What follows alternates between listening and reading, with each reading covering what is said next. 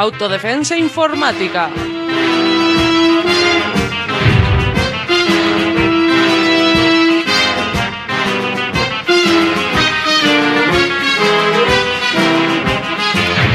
Un programa sobre seguridad y privacidad en la red.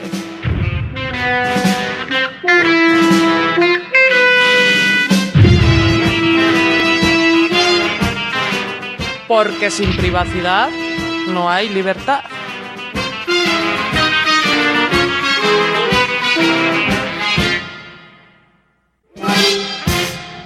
Advertencia, este programa es Gamberry surreal. La voz de los famosos son pobres imitaciones. Y encima desafinamos. Debido a su contenido, le aconsejamos que no lo escuche. Hoy, vigilancia en la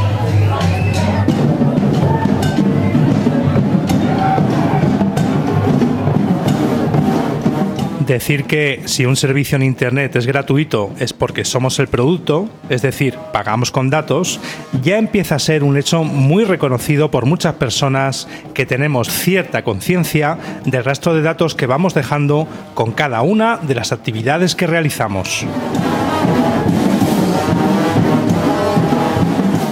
El ejemplo de los servicios gratuitos de Internet es el más habitual, pero probablemente no somos conscientes del número de veces a lo largo del día que entramos en contacto con una tecnología que produce datos en los que se reflejan nuestros actos.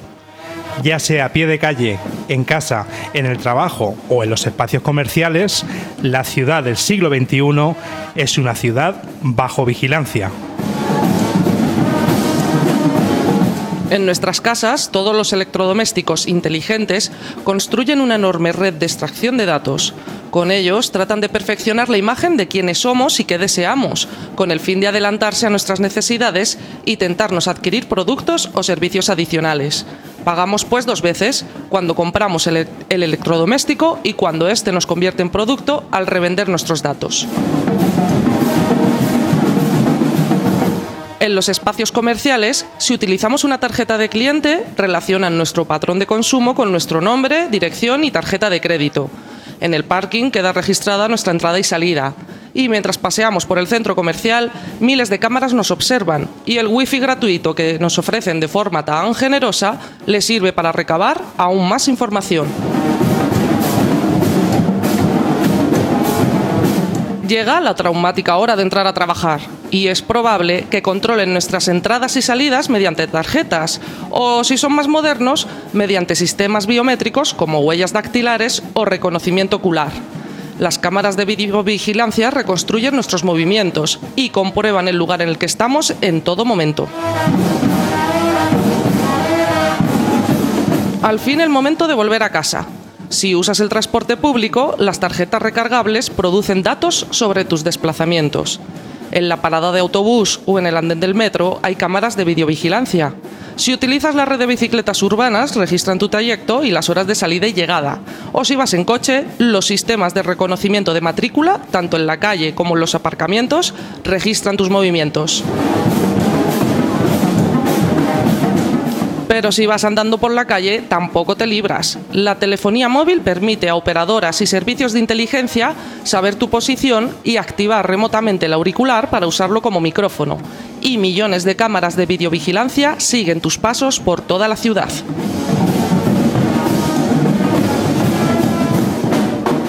Puede que a determinadas personas este panorama no les genere inquietudes, ya que pagar con datos abre la puerta a la promesa de servicios personalizados y atención individualizada.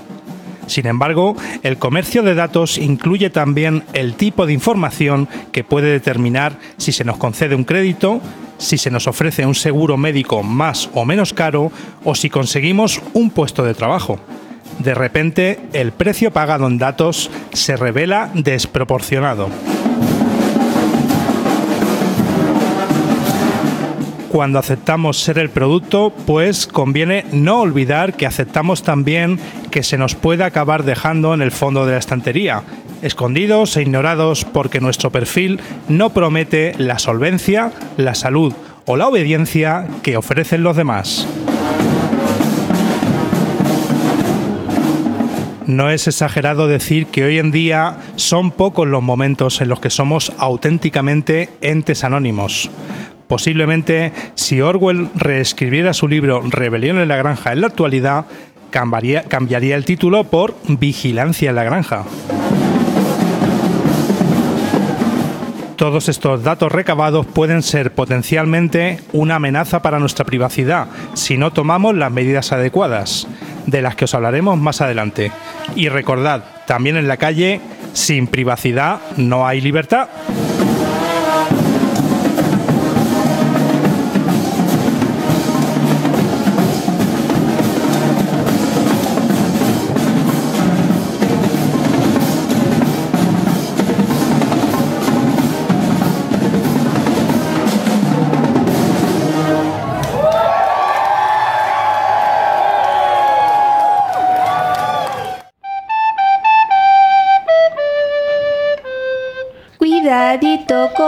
Con tus pasos.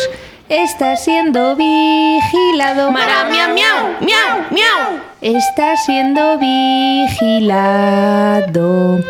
En el metro, en el trabajo. Todo el día analizado. Mara, miau, miau, miau, miau.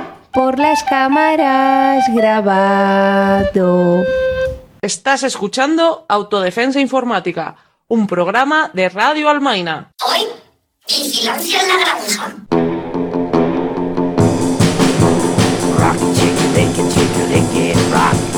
Rock lick lick rock. Rock lick lick rock. Rock lick man,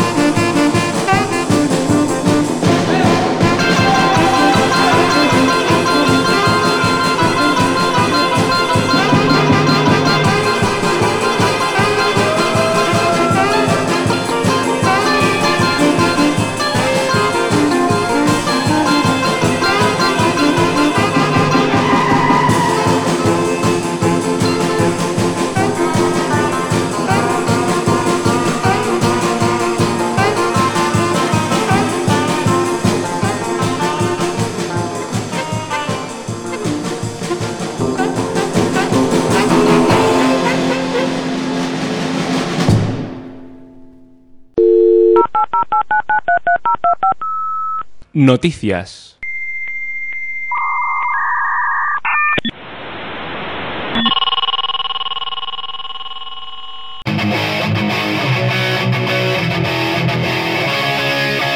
En el banco y en la estación. China desarrolla tecnología para el reconocimiento facial masivo en el país, con el fin de implantar un sistema de crédito social. A tu espalda o frente a ti. Se despliegan en silencio. El proyecto llamado Skynet fue puesto en marcha en 2015 con el objetivo de construir una base de datos con la capacidad de identificar a cualquier persona de entre las más de 1.300 millones que habitan el país en menos de 3 segundos y con un nivel de acierto del 88%. Una cámara accidental. Grabó el asesino. El objetivo del gobierno chino es poner en marcha el sistema biométrico masivo en el año 2020.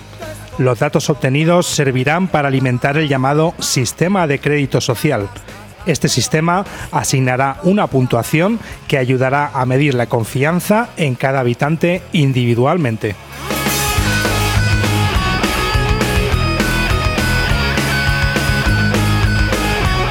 El sistema de puntuación diseñado por el gobierno de China puntuará el acatamiento de normas sociales de cada individuo, que se traducirá, dependiendo de su comportamiento, en el acceso o la denegación de créditos empresariales, pisos de gama alta e incluso el permiso para viajar al extranjero.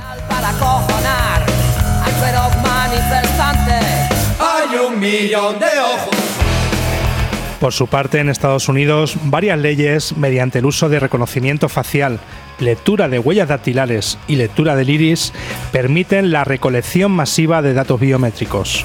En principio, estas medidas se toman con las personas que visitan el país, pero su implantación en todo tipo de aeropuertos, tanto nacionales como internacionales, ya está prevista.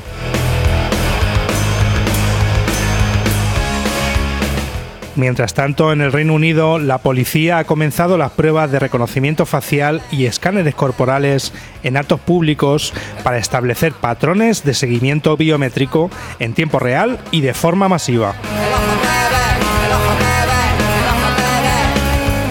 Cabe señalar que estas enormes bases de datos se convertirán en el objetivo preferido de cibercriminales, puesto que los datos se almacenarán en lo que llaman la nube y que vienen a ser granjas de servidores tan vulnerables como otras que ya han sido infiltradas. En el banco y en la estación, escondidas en la esquina.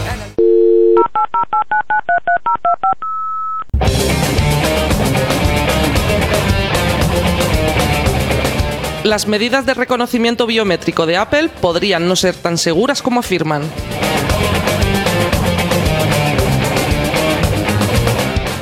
Con la salida al mercado del nuevo iPhone 10, se está popularizando una de sus características estrella, el Face ID, consistente en un software que permite desbloquear el teléfono mediante una foto de tu rostro.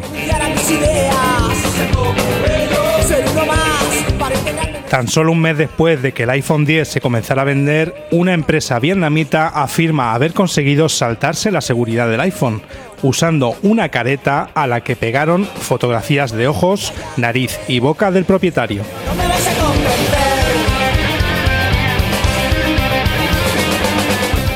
Aunque Apple ha intentado desmentir estos avances, no ha tenido más remedio que admitir que el Face ID puede ser burlado por familiares, puesto que la tecnología confunde a personas con rasgos faciales similares.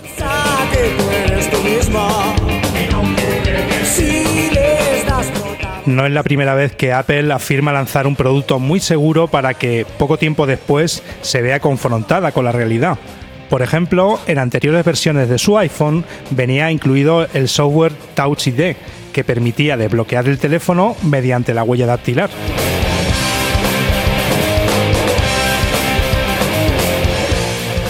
Al poco tiempo de su lanzamiento al mercado en septiembre de 2013, desde el Chaos Computer Club en Alemania, lograron saltarse dicha autenticación mediante el uso de materiales de bajo coste. Para demostrarlo, replicaron la huella de la ministra de Defensa alemana tomando como base fotografías públicas de la política. Tal y como ha ocurrido con Face ID, desde Apple comentaron en esa ocasión que no había peligro, puesto que las posibilidades de una entrada no autorizada al terminal telefónico eran ínfimas. Sin embargo, la adopción de Face ID, relegando Touch ID, demuestra que Apple ya no confía en la tecnología de reconocimiento dactilar.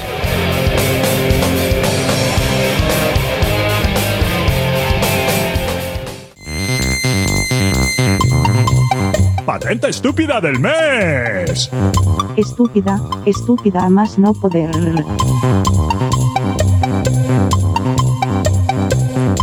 Google no quiere quedarse atrás en el mundillo de la autenticación biométrica y con ese fin lleva tiempo presentando patentes. Aquí os hablaremos de uno de los ejemplos más enrevesados que hemos encontrado.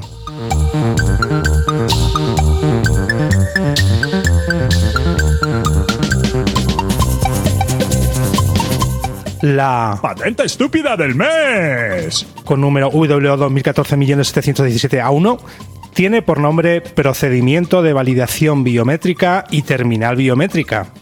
Describe un método para que una persona marque un número PIN y a continuación la máquina enviará tanto el PIN como la imagen de la huella dactilar a un servidor central, que decidirá si la petición es legítima.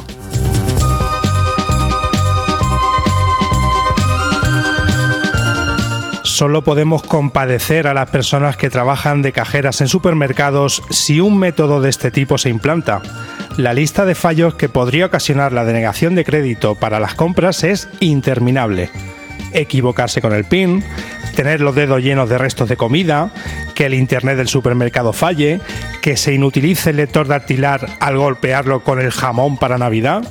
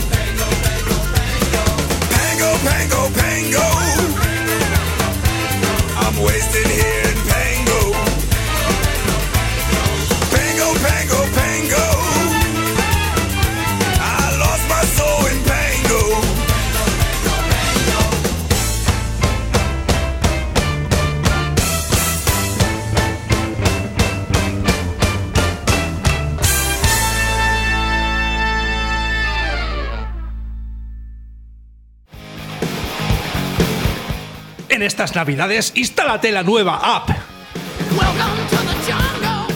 Sé un auténtico héroe de la antivigilancia callejera. Con la ayuda de nuestra aplicación podrás esquivar cámaras y cacheos en estaciones y aeropuertos, falsear tus huellas y pupilas en los controles biométricos y sortear radares como un pro. Disponible para iPhone y Android. Imprescindible acceso a geolocalización, cámara, contactos, SMS y lector de huellas de su dispositivo. No nos hacemos responsables el uso de esta aplicación, no sirve de nada. Esto es Autodefensa Informática, en Radio Albaina. Hoy, vigilancia en la granja.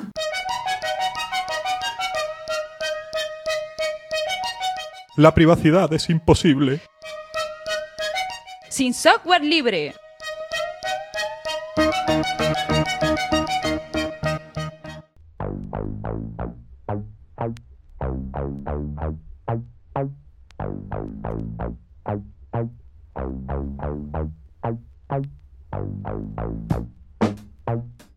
Bart es miembro de Interferencias, está estudiando un máster en física y matemáticas y está interesado en derechos civiles y activismo. En las pasadas jornadas sobre anonimato, seguridad y privacidad, organizadas por Interferencias, dio una charla sobre biometría y le hemos invitado para que nos hable sobre el tema. Muy buenas, Bart. Hola, muy buenas a todos. Encantado de estar aquí. Muy bien, y nosotros también. Pues dinos, ¿en qué consiste la, así a grandes rasgos la biometría? Eh, bien, básicamente la biometría consiste en, digamos, es el nombre técnico de la rama que estudia qué datos se pueden medir en los seres vivos. Eh, esto se puede aplicar tanto para en plan, seres vivos en general, pero habitualmente se utiliza o se viene utilizando estos años para, mm, digamos, exclusivamente los seres humanos, con distintas aplicaciones prácticas. ¿Por qué interesa precisamente tanto la biometría en estos, en estos momentos? Bien, básicamente en biometría podemos eh, discernir dos ramas. Por una parte tendríamos eh, la biometría de autentificación, es decir, tú, entre comillas, dices ser cierta persona y tus datos sirven para verificar eso. Y por otra parte tendríamos biometría de identificación, es decir, eh, tú tienes una base de datos con cierta cantidad de datos biométricos y tienes, intentas identificar a una persona cotejándolo con esa base de datos. Entonces, principalmente hay como dos ramas de uso. Por una parte, la, digamos, gubernamental e institucional, es decir, entre muy entrecomillado lo que voy a decir a continuación, sirve pues para defender al país, para defendernos de inmigración, intentar prevenir terrorismo, etcétera, etcétera. Y luego podríamos decir que hay una rama también más privativa o por así decirlo empresarial, que es la de, bueno, vamos a intentar hacernos de nuevo, muchas comillas en esto, la vida más sencilla, todo mucho más fácil eh, y eso, digamos, lo buscan las, más las empresas. ¿no? Más sencilla y más segura, ¿no? Claro, claro. es lo que están vendiendo. Cuéntanos algunos de esos métodos de identificación biométricos. Métodos, la verdad es que hay muchísimos y de hecho, eh, como comentaba en las charlas, no es algo que se utilice reciente, sino que se viene utilizando desde hace, desde hace mucho tiempo. Eh, por lo general, lo más habitual últimamente es ver eh, huellas dactilares, identificación por el iris, por, incluso por la eh, las venas y la vascularización del ojo. Eh, luego también eh, es importante resaltar que la biometría no solo se encarga de estudiar rasgos puramente biológicos o fisiológicos en este caso, sino también rasgos comportamentales. Es decir, identifiquemos a una persona por cómo escribe, cómo es su patrón, como también una cosa digamos, como un doble filo, que es el, swipe, creo que se dice, mm. que se, ha puesto ahora mucho de moda para teclear mucho más rápido y ser, ahorrar tiempo y tal, mm. es también una forma fácil, bueno, entre comillas fácil, habitual de identificar a personas. Eh, es decir, con rasgos de comportamiento también se puede identificar. Por la forma de andar también. Por la forma de andar, se, se, sacó un estudio hace poco, bueno, evidentemente reconocimiento facial, cámaras térmicas, todo eso se está utilizando y no solo eso, sino que no diría a lo mejor diariamente, pero igual mensualmente o seguro, seguro anualmente, mm. salen nuevos estudios sobre nuevos eh, patrones que se pueden medir del ámbito biométrico que pueden servir para realizar un perfil o identificar a personas. Con lo mm. cual, digamos, es un, un campo muy amplio y que no para de crecer. ¿Qué supone en nuestro día a día todos estos avances? Bueno, si, si, nos ponemos en plan todo el mundo es guay, todo es feliz, supone en plan vamos a ahorrar tiempo y nos vamos a identificar de forma mucho más segura y rápida. Hmm. Eh, en realidad lo que supone es una grave amenaza a nuestra privacidad y nuestra seguridad realmente. Eh, primero, que los gobiernos tengan acceso a este tipo de datos es eh, ya de por sí peligroso, simplemente porque de estos datos se pueden inferir muchos otros datos. Es decir, si el, el, gobierno a lo mejor pone o instala que es obligatorio a lo mejor ceder nuestros datos biométricos en relación con nuestro ADN, de ahí se puede sacar cantidad de información sobre nosotros. Y luego, por supuesto, tener esa información eh, en empresas privadas es ya, digamos, una condena total. Porque mm, igual el día de mañana, por ejemplo, Mastercard ahora quería instalar eh, identificación biométrica a través de la vascularización del pulso. Y del... Entonces, eh, eso está bien, pero si ahora a lo mejor tenemos pulseras que nos miden eso, eso lo dejan registrado en una base de datos de una empresa privada. Con lo cual es un arma de doble filo muy peligrosa. Al final, lo que se suele decir es, si tú tienes una contraseña para guardar algo importante, esa contraseña es privada, tú no se la enseñas a nadie, pero tú sales todos los días eh, y sales con tu cara, sales con tus ojos, con tus manos, coges una botella a lo mejor en un bar y la dejas allí. Es decir, estamos dejando, no no somos conscientes de la potencia de la biometría y de dónde se pueden sacar datos. Y si no cambiamos el chip, es una amenaza constante, porque esos datos se pueden recabar de miles de formas distintas. me gustaría añadir, aparte de lo que está diciendo, eh, también el tema de que, eh, y es algo que no se habla normalmente, es que toda esa enorme cantidad de datos que se están recogiendo y que están recogiendo en servidores privados son susceptibles de ser atacados como han sido otros y lo son continuamente y son y se consigue atacarlos y, y se extraer los datos de ellos. Entonces, bueno, toda esa información. Sí, sí. También, de hecho, eh, todos esos datos al final que van a, a bases de datos y tal, eh, muchas veces son utilizados para entrenar algoritmos, por ejemplo, de reconocimiento facial. Hmm. Y esto es un arma de doble filo, porque muchos datos, por ejemplo, se recogen de reconocimiento facial de gente con tez blanca o más clara. Hmm. Entonces, esto hace que a la hora de identificar a una persona, eh, a través de su biometría facial, eh, haya muchos más fallos o el porcentaje de fallo sea mucho más alto en personas de tez oscura. Ajá. Esto es especialmente peligroso si, por ejemplo, tenemos en cuenta que pueda empezar a admitirse en juicios el reconocimiento facial como prueba de la culpabilidad de una persona. Sobre todo, es decir, no olvidar, primero, que ningún algoritmo eh, de, de biometría eh, es infalible, nunca. Mm. Y segundo, que es eh, especialmente peligroso porque cualquier comportamiento, cualquier cosa que tú creas que no tiene, que no puede identificarte, al final puede hacerlo. Es decir, no sabemos hasta qué punto o estamos rodeados de medidas que pueden ser tomadas para identificarnos y en ocasiones en nuestra, en nuestra contra. Vale, pues eh, hablando de esto, ¿qué te parece el sistema Face ID de Apple? Que por cierto dicen que ya ha sido reventado. Sí, sí. bueno, eh, otra genial idea como la de identificar huellas dactilares o incluso Samsung que ahora creo que dice que es capaz de desbloquear el móvil con el iris. Mm, de hecho, el otro día fue a una tienda, creo que eh, Vodafone creo que era, y llegué y lo vi y me eché para atrás, pero el salto que di fue alucinante. Eh, me parece, entre comillas, una mala idea. Primero porque... mm, no tenemos, digamos, las, las medidas biométricas o la identificación biométrica es segura. Bueno, esto entre comillas. Hmm. Es segura a lo mejor cuando un laboratorio puede permitirse una máquina de muy alto nivel. Un laboratorio, una empresa, un gobierno. Pero nuestros dispositivos al final no son tan fiables. Las cámaras de nuestros dispositivos tampoco lo son. Entonces, en- entre eso y que además, digamos, la tecnología para, eh, entre comillas, simular eh, caras, huellas, nuestro iris, cada vez también avanza más deprisa, Claro. eh, es un arma muy peligrosa. Es decir, eh, los compañeros del Chaos Computer Club ya han conseguido copiar mm, huellas dactilares. Luego llega a lo mejor alguna empresa y dice, no, hemos implantado ahora una un lector que puede leer si es un piel, no. También se ha podido, han sacado una tinta también especial para ello. Eh, bueno, y el tema de la cara, bueno, digamos que la, había controversia con la noticia, pero al final es una noticia que salió a los pocos días de presentar ese reconocimiento facial. Entonces, si en dos semanas, como aquel que dice, ya se ha conseguido hacer eso, a lo mejor con algún tipo de truquito, en más tiempo al final eso va a caer tarde o temprano. Y, y lo que se suele decir mucho en este tema es, eh, de contraseña puedes cambiar, de PIN puedes cambiar, pero bueno, arráncate las huellas dactilares, los ojos La o el resto de cosas. No puedes. Entonces es muy peligroso, no somos realmente conscientes.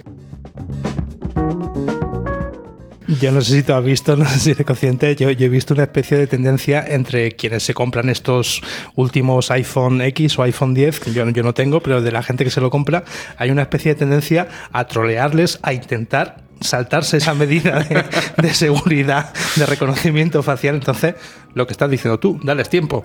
Sí, dales sí. tiempo que lo conseguirán. Además, eh, es muy curioso porque es un arma también muy peligrosa que no tenemos en cuenta, no solo para que nos puedan, digamos, pues eso, desbloquearlo sin nuestro consentimiento, sino es por si nosotros guardamos algún tipo de información. Y me pongo, Hmm. por ejemplo, en un caso eh, peliagudo. Imaginaos, por ejemplo, que un- hay un caso de violencia doméstica Hmm. y la persona que, a la que le están, entre comillas, bueno, pegando, está ten- su- sufriendo eso, eh, está intentando contactar con otras personas. Eh, a lo mejor a esa persona podía, entre comillas, resistirse a desvelar su PIN o su contraseña. Pero si, por ejemplo, el móvil se desbloquea con la cara, ¿qué, qué- qué, digamos, ¿cómo puede oponerse esa persona? Digamos, creo que ya han salido algunas cosas, decir, bueno, si pulsas cinco veces el botón de inicio, se, se bloquea por un momento el reconocimiento facial, pero bueno. Eso está, pero por ejemplo lo de la huella. Entonces es un arma de doble filo, porque al final también permite, si tienes acceso a esa persona, a desbloquearla o intimidarla para que lo haga. Y digo este caso como puedo decir, por ejemplo, un interrogatorio para una persona que digan, pon el dedo aquí y pueden desbloquear tu móvil y acceder. Entonces, también hay que tener en cuenta, son muchos frentes abiertos, muchas situaciones que si las piensas empieza a darte miedito Bueno, pues mm, ya hemos dicho todos los, todos los factores que está introduciendo todo el tema de la, de la biometría y la tecnología. Entonces, ahora, digamos, como sociedad, ¿cómo deberíamos actuar con respecto a todas estas formas de invasión de la privacidad? Bien, es un tema peliagudo. Yo suelo ponerme. Como todos los que hemos hablado. suelo ponerme pesimista en estos temas porque, mm, bueno, mejor ponerse pesimista, prepararse para lo peor y Mm. con eso ya tirar para adelante. Entonces, si nos queremos poner en plan bien, lo primero que hacer es eh, plantearnos bien, educar bien sobre qué es la biometría y qué amenazas para la privacidad y la seguridad supone, porque supone muchas. Entonces, al final, como decimos en interferencias, lo importante es dar el conocimiento, ofrecer el conocimiento, que la gente esté informada y bueno, si ya la gente pues quiere vender su privacidad o su vida privada de forma sencilla y fácil, ya no es es una decisión personal. Sí, sí. Pero lo importante es que esa gente esté informada. Eh, aparte de eso, y ya digo, yo que me pongo en el peor de los casos, es eh, cada día, cada año salen eh, nuevas formas de identificación biométrica, sea por los patrones, sea por medidas eh, fisiológicas, y bueno, ya archiconocidos, mm, llámese Alphabet, acá Google, Hmm. eh, ya quieren además juntarlo todo en una base de datos, estupendo. Entonces, eh, es imparable realmente. Yo creo que hasta cierto punto es imparable porque además veo mucha, entre comillas, y también me da pena, aceptación social de, Sí. de este tema. Mm. Entonces, tenemos que luchar también porque haya una legislación muy dura, muy contundente para cualquier tipo de violación que se haga eh, de estas bases de datos. Mm. Primero, eh, cogería entre comillas que empresas privadas puedan acceder a ellas, porque también es un tema también bastante peligroso. Y luego, aparte de eso, eso, la legislación, el hecho de que si se pervierte de alguna manera el uso de estas bases de datos, y es algo que ya está pasando, por ejemplo, en, en California, creo que hay casos de policías que miraban bases de datos para buscar a gente. Entonces, eh, eso es peligroso y debería mm, haber una legislación muy dura y muy contundente para cualquier infracción en ese aspecto. Sobre todo más teniendo en cuenta que creo actualmente que la, mm, digamos, la legislación en este aspecto es un poco laxa y tiene muchos, como muchas partes de últimas tecnologías. Mm. Entonces, si nos ponemos en el peor de los casos, hay que luchar porque poder defender y poder tener de dónde agarrarnos para decir, mm, por aquí no podéis pasar. Esto también son datos privados, como otros muchos datos que queremos proteger, y, y ahí está la historia. Muy bien, pues eh, continúa con nosotros que vamos a la parte a la parte que más le gusta a nuestros entrevistados, la ronda rápida. Vamos a ello.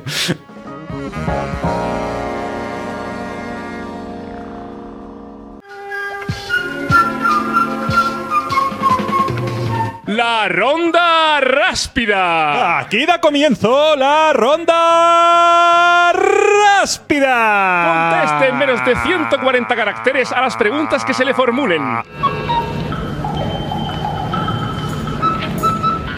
Las pulseras inteligentes son el Facebook de los runners. Son el Facebook y bueno, dentro de poco el Google y todo lo que quieras. Al final tienen tanta información de nosotros que como le pongan una camarita ya, ya, Ya- ya tendrán no la misma falta. que Google. Una pregunta clásica de la ronda rápida. ¿Qué piensas cuando te dicen no tengo nada que ocultar? Pues normalmente te dicen esto y es como, no he hecho nada malo, no tengo nada que ocultar. Primero es, bueno, no has hecho nada malo y no tienes nada que ocultar en esta situación, en este momento, con estas leyes, y es algo que evidentemente va cambiando muchísimo. Recordemos que, vamos, un caso conocidísimo es que hace nada las leyes contra matrimonios homosexuales en Hmm. muchísimos países son muy duras. Hmm. Y aparte de eso es un argumento que se muerde a sí mismo, porque si no has hecho nada malo y na- no tienes nada que ocultar, ¿por qué el gobierno o una empresa debe invadir tu privacidad para recabar datos. Al final, ¿por qué se hace eso? No queremos, es decir, no se debe invertir la justicia y ahora empezar a suponer que todos somos sospechosos. Es muy peligroso eso. Imagina que eres un cibercriminal. ¿Qué te parece la implantación de sistemas biométricos en China e India con bases de datos alojados en la nube? La nube, ese gran desconocido.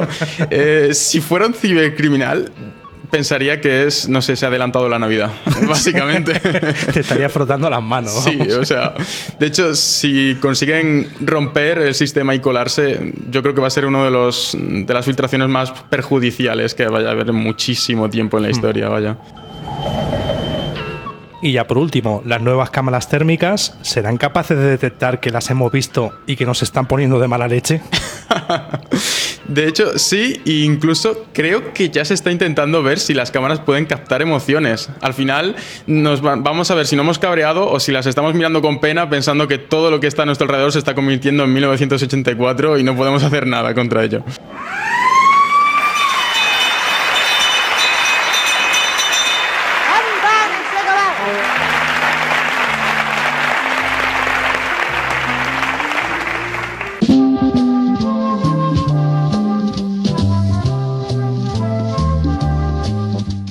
Muy bien, pues hasta aquí ha llegado la, la entrevista a Bart, que la verdad es que me ha resultado muy animada, muy divertida.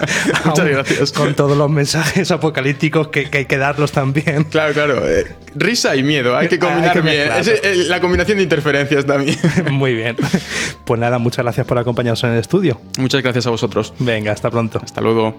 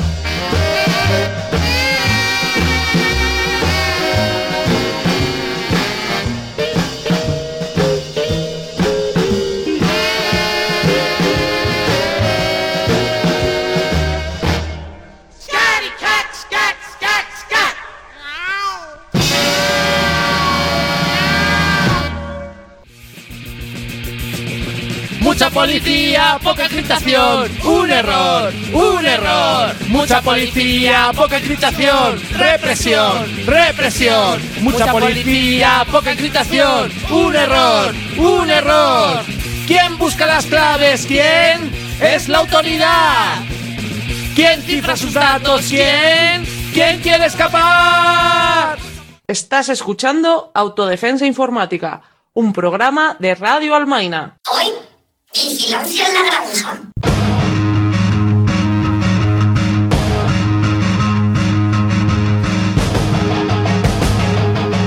Defender nuestra intimidad y nuestros datos no siempre requiere un conocimiento avanzado de tecnologías alternativas. De hecho, partiendo de un conocimiento bastante rudimentario de qué se hace con nuestros datos, cómo se hace y quién lo hace, es posible subvertir la mayoría de la monetización de nuestra actividad cotidiana. La primera opción de cualquiera que, quiere, que quiera proteger su identidad, tanto online como offline, es el sabotaje. Sabotaje. Destrucción premeditada de edificios o maquinaria con el objeto de alarmar a un grupo de personas o inspirar intranquilidad pública.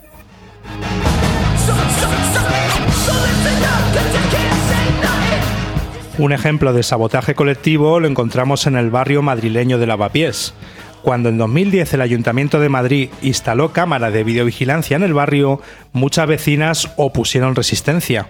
Bajo la campaña Un barrio feliz, empapelaron el barrio con carteles críticos.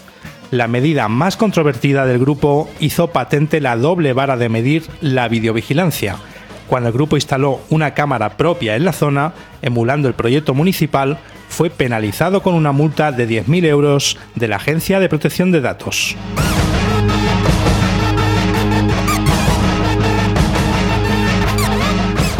Otro ejemplo de sabotaje en grupo es el de los mapeos de cámaras de videovigilancia de participación colectiva, llevados a cabo en diversas ciudades de todo el mundo. En estos mapas puedes contribuir localizando cámaras. Consultando la base de datos podrás elegir la ruta menos vigilada para desplazarte.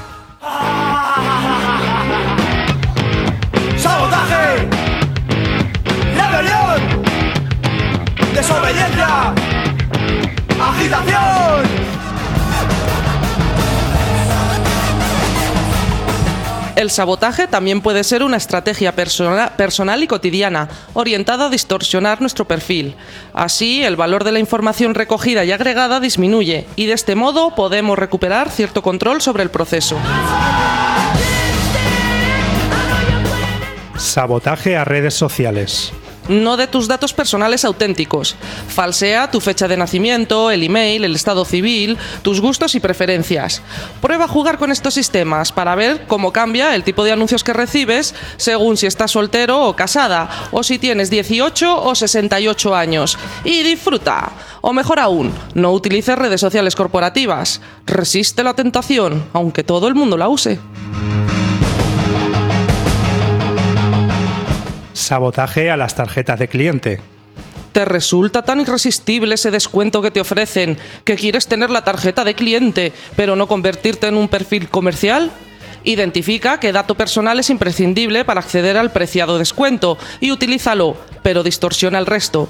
Facilitar tu teléfono móvil no te aportará ningún descuento y es un dato que estás regalando a cambio de nada.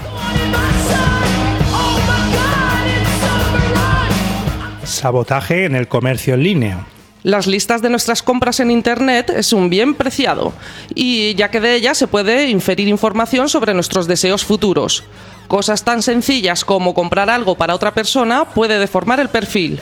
¿Un hombre de 90 años comprando revistas para adolescentes? Eh, también puedes seleccionar una dirección de entrega que no sea tu casa.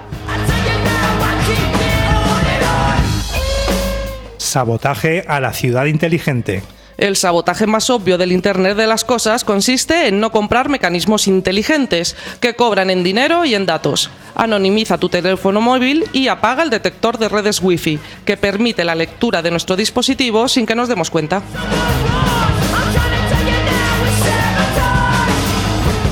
Sabotaje a las cámaras de vigilancia. Puedes optar por la sudadera con capucha o las gafas de Groucho Mars para no ser identificado. Pero si no quieres llegar tan lejos, una buena manera de sabotear la videovigilancia consiste en identificar las cámaras y no normalizar los espacios públicos bajo vigilancia. Y lo que hagas con las piedras es cosa tuya.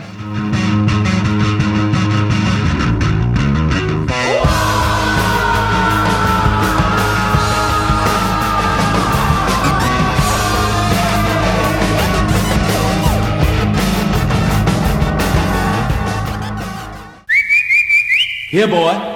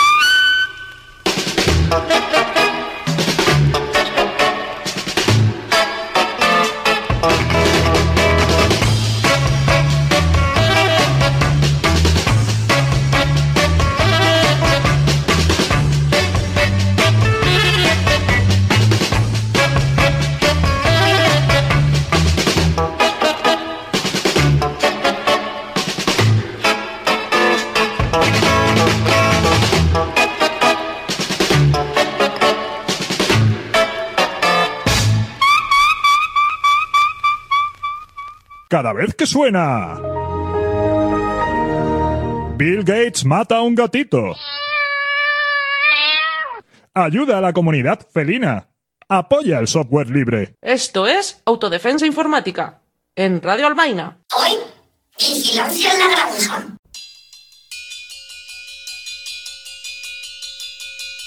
Teatrillo radiofónico informático. ¿Teatrillo morfológico liposintáctico? ¿Teatrillo radiofánico linfático? ¿Teatrillo inforfónico? Bueno, pues eso.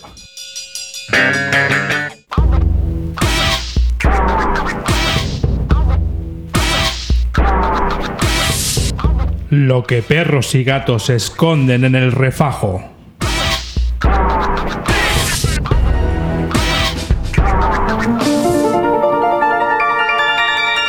Soy Troy McClure.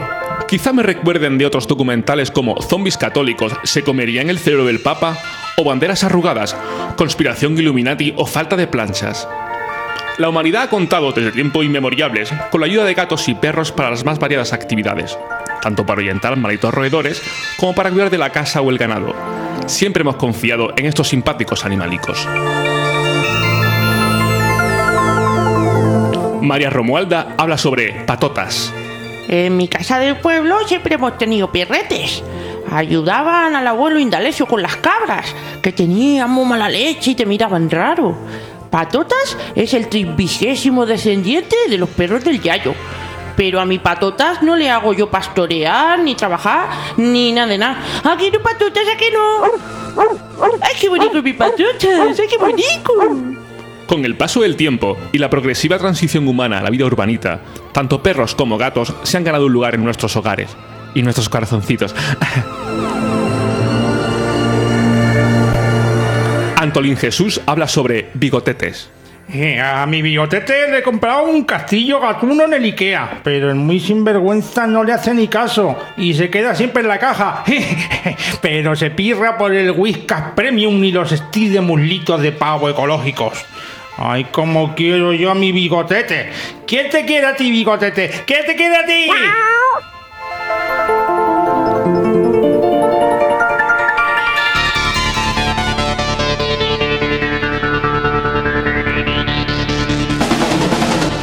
Sin embargo, no es solo todo lo que reluce. Recientes regulares investigaciones basadas en el visionado de billones y millones de vídeos de YouTube han demostrado lo que se esconde bajo el pellejo de estos supuestamente nobles y angelicales briponcetes.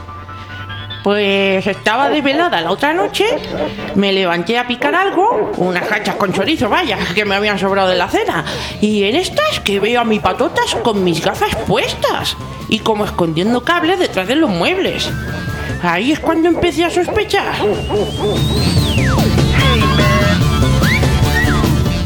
Las sospechas de María Romualda no son infundadas. Las recientes regulares investigaciones confirman que lo que conocemos como perros son en realidad máquinas creadas y enviadas a la Tierra por el planeta Perro, acrónimo de perretes espaciales rugiendo rabiosamente en la órbita. Su principal misión es la recolección y envío de datos humanos a su exomundo, no muy diferente del cometido de los gatos.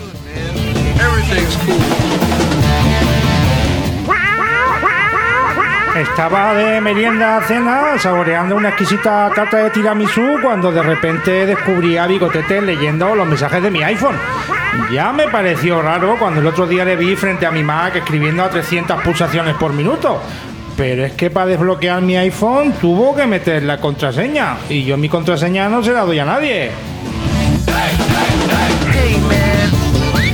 Al igual que con los perros, los recientes regulares investigaciones apuntan a que, en realidad, los gatetes son entes robóticos del planeta Gato, acrónimo de gatetes astutos totalitarios ostentosos, igualmente enviados para extraer datos personales de los anfitriones humanos.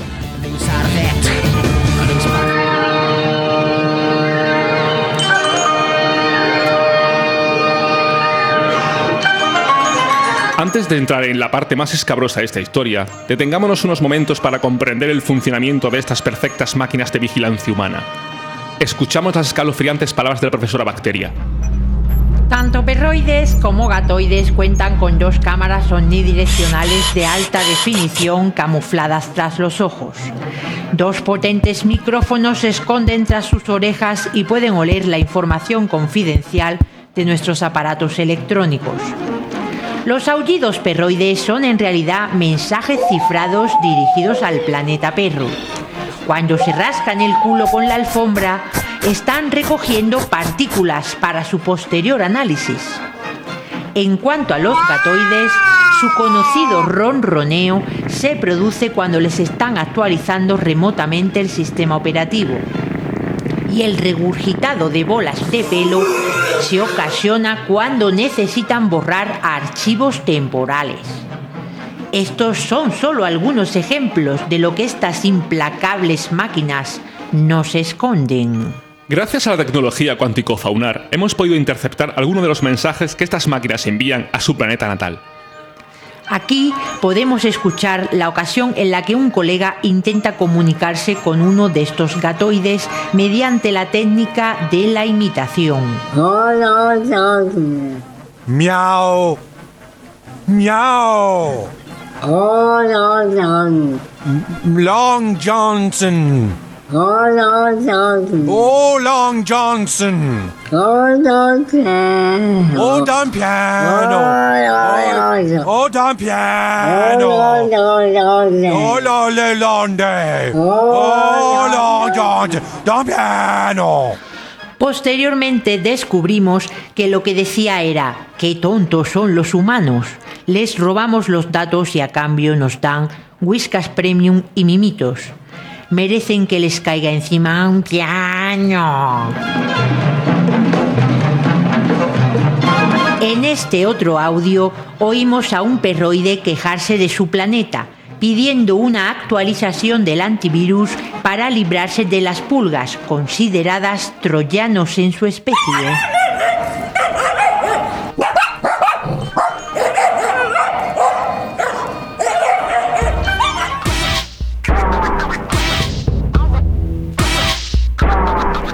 Y hasta aquí el documental de hoy.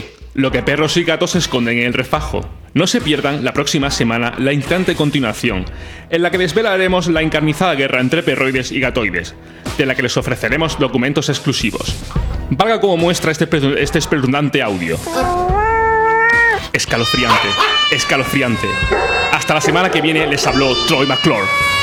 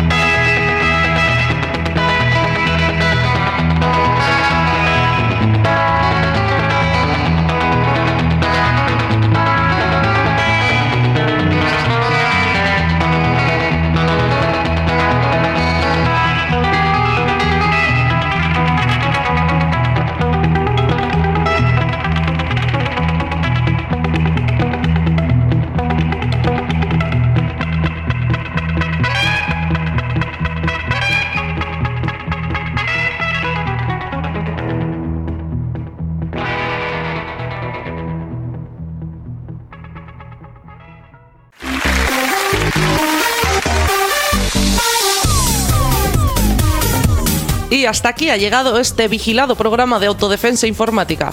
Puedes escucharnos en Radio Almaina los miércoles a las 8 de la tarde y los sábados a las 9 de la mañana, o todas las veces que quieras en nuestro blog autodefensainformática.radioalmaina.org. Si te gusta este programa y quieres que sigamos haciéndolo, entra en la web radioalmaina.org para apoyar el proyecto de esta radio libre. Esta dosis mensual de privacidad digital trepan a vuestros oídos gracias a nuestra mamá granaína, Radio Almaina. Además de Irola y Ratia de Bilbo, Onda Nonina de Albacete, Perú Radio de Perú, Radioactiva del Alcoyá y la de Albaida en Alacán, Radio Binario del Internet, Radio Ela de Madrid, Radio La Biglietti de Venezuela, Radio Malva de los Poblats Marítims de Valencia, Radio Mutant de Alecant, Radiópolis de Sevilla, Radio Cuca de Ovieu, Radio RSK de Barcelona Radio Topo de Zaragoza y Radio Bacalore de Asturias. Muchas gracias por la difusión. Este colosal esperpento digital no habría sido posible sin la colaboración de este magnífico elenco.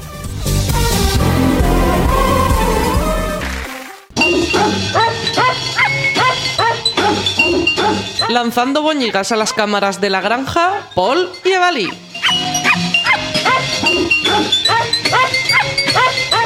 La profesora Bacteria con su piano. Esther. Posiblemente le reconocerán de otros programas. Manolo. Maullando desde el tejado del granero, Irene y Elia. La videovigilancia, la señora indiferente. Me paso por mi coño algorítmico las cámaras.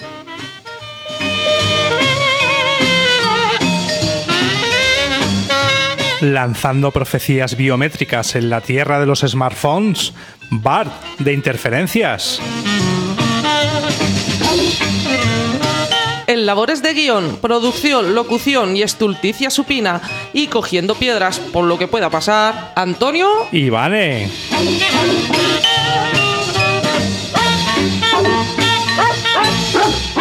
En la vieja granja almaina, ia, ia, o. Han animaleado Titanium Sporkestra con California Uberales. Scott Wood con Chicken Rock. The Atomic Fireballs con Pengo Pengo. Bob Bunny con Scattycat. West Dacus con Dog Food. Fat Daddy Holmes con Chicken Rock. ¿Y quienes están ladrando? The Singing Dogs con Hot Dog Boogie.